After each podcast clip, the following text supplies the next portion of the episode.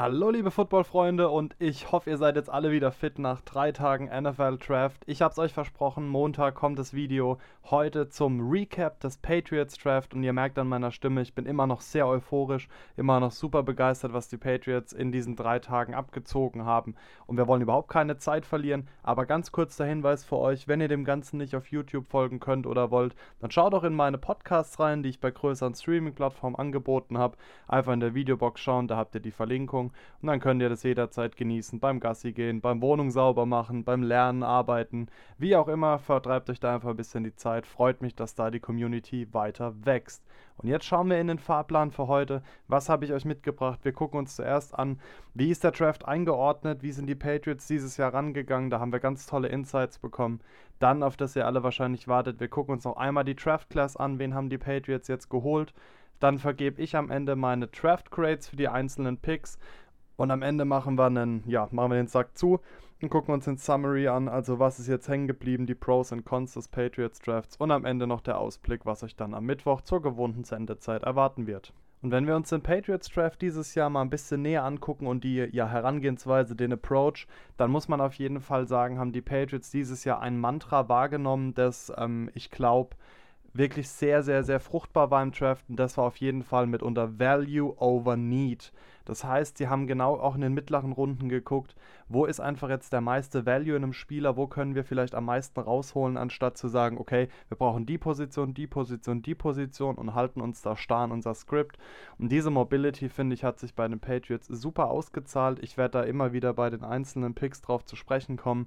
Und was wir dieses Jahr auch gesehen haben, ist, die Patriots haben ja einen anderen Approach dieses Jahr gewählt. Ein viel, viel, viel größeres Scout-Team und Draft-Team ähm, an Bord geholt. Weniger Last auf Belichicks Schultern. Und ich finde, es hat sich dieses Jahr super ausgezahlt für die Patriots. Und dann wollen wir jetzt an der Stelle wirklich keine Zeit verlieren, gucken uns die einzelnen Draft-Picks mal genauer an. Und dann fällt natürlich sofort der Schuss in Runde Nummer 1. An Stelle 15 haben die Patriots den Quarterback of the Future gepickt, Mac Jones von Alabama. Und ich war super hyped auf den Pick. Ähm, ich weiß noch, als es dann an, an Stelle 11 und auf einmal kam der Trade-Up von Chicago und ähm, man muss vielleicht vorher ansetzen, Pick 9 Denver und ich hatte super gezittert, dass Denver einen Quarterback nimmt, denn dann wäre es für die Patriots nicht mehr möglich gewesen, einen Top 5 Quarterback zu picken, aber dann haben die Broncos einen Cornerback gepickt, Patrick Sertain und dann, ja, ging es eben so weiter. Und auf Pick 11 dann sind die, haben ja die Chicago Bears hochgetradet und haben sich dann Justin Fields geholt. Ich hatte die überhaupt nicht mehr auf dem Schirm, obwohl mir natürlich dann im, klar wurde, natürlich brauchen die Bears einen neuen Starting Quarterback of the Future. Denn sicherlich ist es Andy Dalton nicht. Und dann haben die Patriots einfach die ganze Zeit gewartet, dass das Draftboard zu ihnen gefallen ist. Es war ein, ein Hochrisikospiel, was Belichick und sein Staff da gemacht haben. Aber am Ende hat sich ausgezahlt. Mac Jones, der Quarterback of the Future. Belichick hat klar gesagt, das ist jetzt erstmal noch Camps Team. Und ähm, Mac Jones und Jared Stidham werden eben am richtigen Zeitpunkt dann die Competition beginnen, wer irgendwie das Team übernehmen wird oder auch die Backup-Rolle ausfüllen wird. Ich bin super happy mit Mac Jones, ist mein absoluter Favorite Quarterback im Nachhinein betrachtet.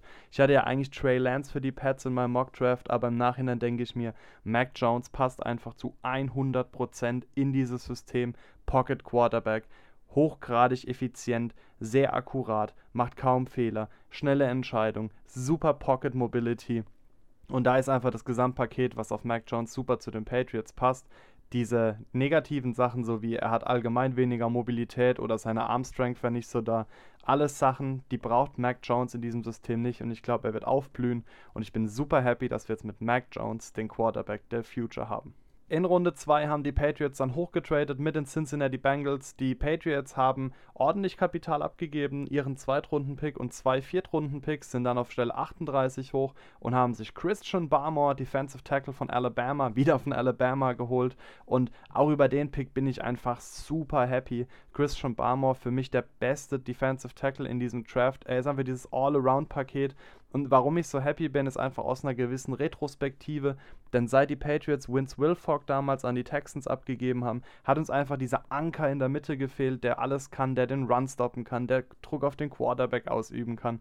Und all das kann Christian Barmore. Und ich bin jetzt super, super happy, dass wir so einen Hochkaräter haben. Für mich der absolute Stil in diesem Draft auf 38, den noch zu bekommen. Ich hatte den ja als definitives First-Round-Talent.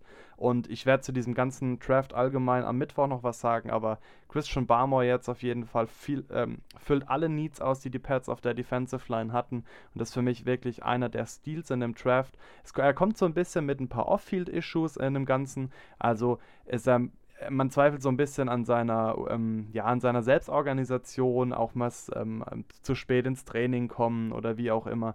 Aber ich glaube, das wird äh, Bill Belichick und die Patriots ganz schnell in den Griff kriegen. Und auch sein Coach Nick Saban in Alabama hat geschwärmt davon. Und ich glaube, Nick Saban hatte hier auch wieder wirklich bei Mac Jones und Christian Barmore diese Connection mit seinem Freund Bill Belichick. Und ja, Christian Barmore jetzt für die Patriots. Ich bin super happy über diesen Pick. Und in Runde 3 kommt dann eigentlich der, der so insgeheim vielleicht ein bisschen als, der, als einer der großen Steals in dem Draft gehandelt wird. Von Oklahoma, von den Sooners, Ronnie Perkins, Edge Rusher. Und ja, Perkins auch hier für mich verwunderlich, dass der noch auf 96 war, also auf dem ursprünglichen Pick der Patriots, war für mich eigentlich auch ein Top 50 ähm, Talent. Ähm, Perkins ja, ist einfach nochmal auch so eine, wirklich so ein nettes Gadget, um einfach diesen, diesen Pass Rush, diesen Edge, diese Edge noch zu verstärken, jetzt vielleicht von zwei Seiten zu kommen. Es ist noch nicht ganz klar, wie er in das System passen wird. Und das meinte ich auch mit Value over Need. Bill Belichick hat es ganz offen an dem Abend nach der dritten Runde gesagt. Wir wissen noch nicht, was wir mit Ronnie machen werden, aber er wird irgendwie zu uns passen. Und ich könnte mir vorstellen, dass Ronnie Perkins so eine Art Outside-Linebacker gegenüber von Matt Judon spielt und die Patriots sehr, sehr, sehr aggressive 3-4-Formationen spielen werden dieses Jahr. Ähm, Gerade auch in der Kombination mit Christian Barmore, der ordentlich Trubel machen kann in, auf der Line. Und da freue ich mich einfach drauf. Also Ronnie Perkins von den Oklahoma Sooners in Runde 3.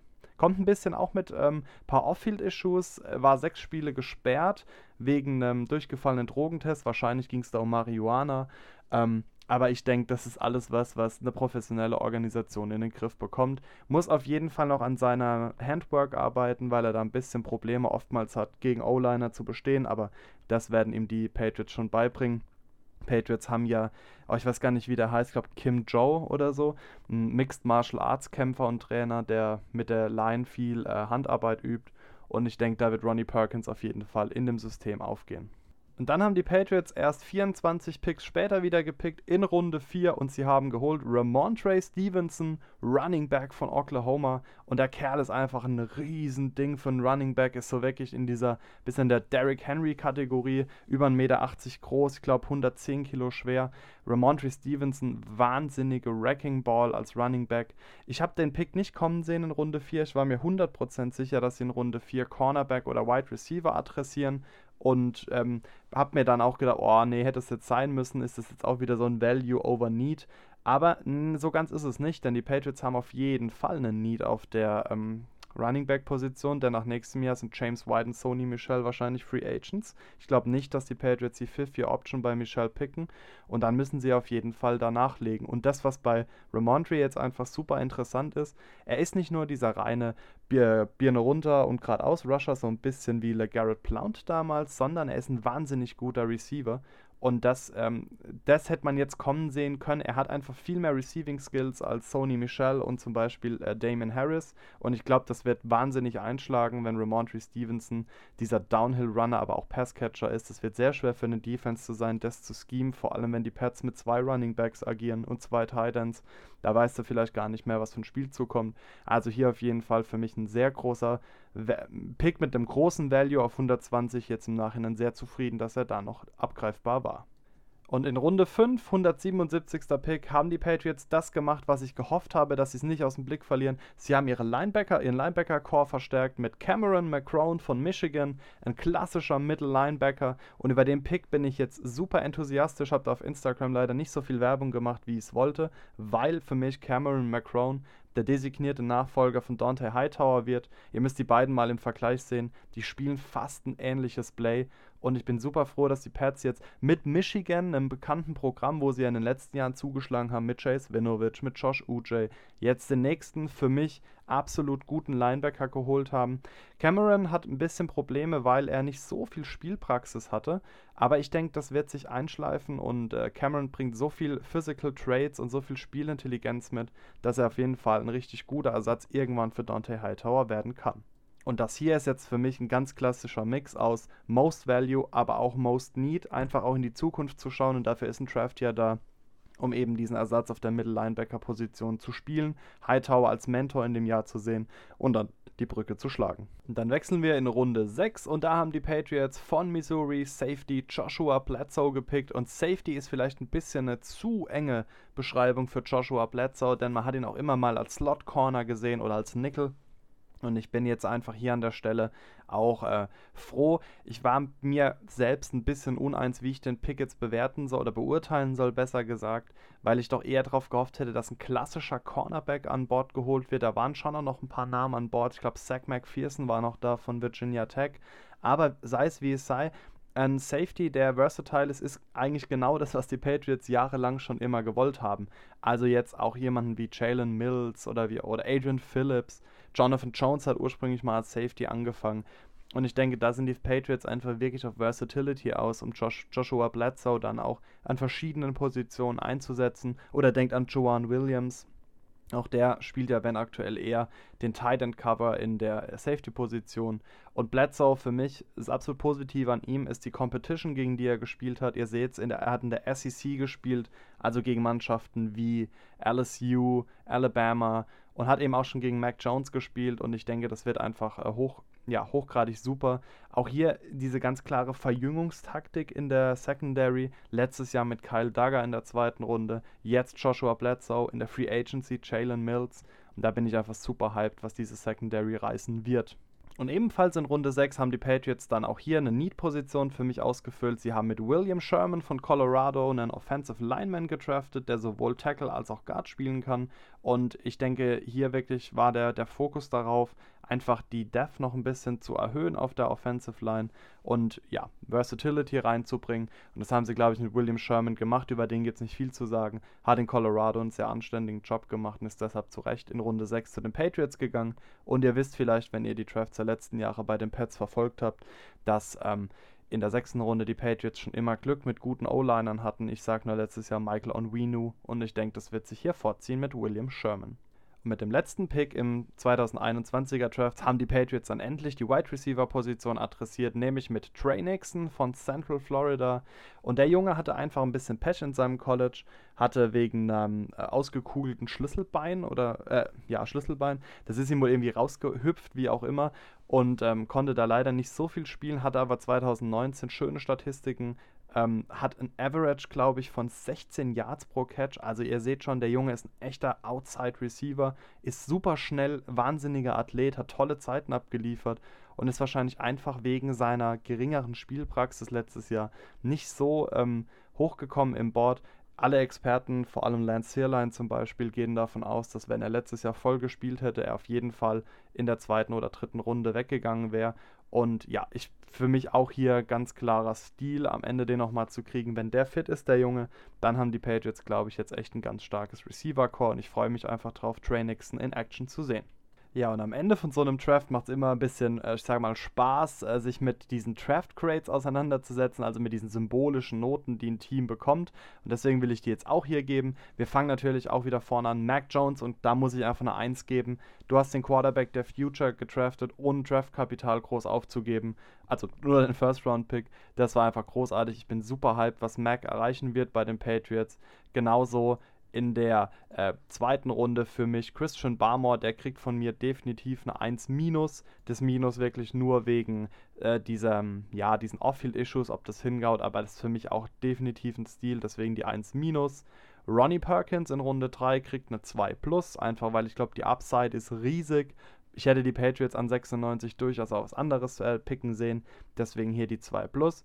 In Runde 4 Ramon Trey Stevenson kriegt von mir definitiv eine 2, einfach weil ich auch hier an die Upside glaube, aber nicht der Meinung bin, es wäre jetzt im sehr guten Bereich, weil da doch durchaus anderes noch möglich gewesen wäre. In Runde 5 ähm, Cameron McCrone, der kriegt von mir die 2 Plus. Einfach auch hier mit dem Blick super in die Zukunft geschaut und wahrscheinlich das Potenzial erkannt. In Runde 6 Joshua Bledsoe, der kriegt von mir die 2 und in Runde, nochmal in Runde 6 William Sherman, die 2 plus, einfach weil ich hier glaube, der Junge hat, hat echt was auf dem Kasten. Und die Patriots haben hier nichts groß äh, verloren auf 197 und haben eher sich stärker damit gemacht. Und abschließend Trey Nixon, der kriegt von mir eine 1 weil ich einfach glaube, der hat, Junge hat so viel Upside, wenn sie dieses Potenzial unleashen können, dann haben sie da einen absoluten Goldpick gelandet und deswegen von mir hier die 1 So, und wenn man dann alles zusammenrechnet und durch 8 teilt, denn so viele Picks hatten die Patriots, dann kriegen die von mir eine 1 bis 2. Ich bin mit diesem äh, Draft sowas von happy. Ich finde, die Patriots haben einen bären, bären starken Job gelandet, äh, geleistet und haben wirklich tolle Prospects gelandet die eine wahnsinnige Upside haben. Alles ist kein Pick dabei, wo ich sage, boah, wie super unnötig war der denn? Nein, also ich finde, hier wurde wirklich alles, alles gelandet. Deswegen in meinen Augen die verdiente 1 bis 2. Und abschließend komme ich zu meinem Summary des diesjährigen Drafts. Auf der Pro-Seite stehen auf jeden Fall vier Punkte. Sie haben den Quarterback of the Future mit Mac Jones gefunden. Ich bin fest davon überzeugt, dass Mac spätestens nächste Season starten wird, also die 2022er. Sie haben ihre D-Line ähm, bulked up, das heißt, sie haben da wirklich die nötige Tiefe reingebracht. Das war ja für mich auch ein absoluter Draft-Need und ich hatte Barmore ja auch so ein bisschen immer angeteasert, deswegen hier Barmore Perkins für mich wirklich großartige Picks. Und das ja, fasst sich eigentlich gut zusammen in diesem Value Picks, also wirklich zu sagen, wir gehen nicht nur auf Need wie vielleicht in den Vorjahren, sondern wir gucken einfach, wer hat den besten Value und machen das Beste in unserem Scheme draus. Und abschließend das Draft Capital Management war für mich dieses Jahr großartig. Man kann darüber streiten, ob der Trade-up für Barmore ein bisschen zu viel war mit zwei Fourth-Round-Picks, aber es ist vollkommen egal, wenn der Junge nur halbwegs so einschlägt, wie ich denke, dass er es tut, dann war es das auf jeden Fall wert. Ein bisschen auf der negativen Seite steht für mich immer noch die Wide Receiver Frage, deswegen das in ähm, Fragezeichen. Ich hätte schon gerne auch gesehen, wenn die Patriots Vollgas gegeben hätten auf so Leute wie Elijah Moore, Terrace Marshall von LSU oder wie auch immer noch ge gelinst hätten. Ähm, oder auch Tylen Wallace von Oklahoma State spät geholt. Aber sei es wie es sei, ich denke, Belichick hat noch ein Ass im Ärmel und ich glaube, wir werden vor Beginn des Trainings, des Training Camps noch einen Trade sehen für einen Veteran Wide Receiver diese Julio Jones-Geschichte ist für mich noch nicht vom Tisch, gerade weil die Falcons jetzt mit Kyle Pitts jemanden gedraftet haben, der ihre Offense hochpusht. Da wird, kann es schon sein, dass für Julio einfach kein Platz mehr ist. Genauso ein bisschen auf der negativen Seite die klassische Cornerback-Frage. Ihr wisst alle, JC Jackson und Stephon Gilmore werden nächstes Jahr Free Agents. Man hat jetzt keinen klassischen Cornerback geholt. Ich bin gespannt, wie es jetzt anstellen mit Joshua Bledsoe und Jalen Mills, ob einer von denen in die klassische Cornerback-Rolle zurückkehrt oder ob die Patriots auf dem Free Agency-Markt noch zuschlagen. Okay, Leute, das war mein Recap für den Patriots Draft. Was meint ihr zu den Picks? Haut mir gerne mal eure Meinung in die ähm, Kommentarleisten unten rein. Ich bin sehr gespannt, was ihr dazu sagt. Ob ihr sagt, ähm, nee, da haben die Patriots einen Fehler gemacht oder warum haben sie den nicht geholt. Bin sehr gespannt auf eine gute Diskussion an der Stelle. Und ihr bleibt mir bitte am Ball, denn am Mittwoch, dann kommt nämlich auch was für Fans aller Franchises, gebe ich euch nochmal meinen Recap des äh, 2021er Drafts insgesamt in der NFL. Da schauen wir uns nochmal kurz alle Picks der ersten Runde an und werden nochmal an der einen oder anderen Stelle auch Picks in, in anderen Runden beleuchten, die ich für absolute Steals oder absolute Fails halt. Und ja, dann möchte ich mich für heute von euch verabschieden. Ich hoffe, es hat euch Spaß gemacht. Wir sehen uns am Mittwoch wieder. Bleibt gesund. Tschö.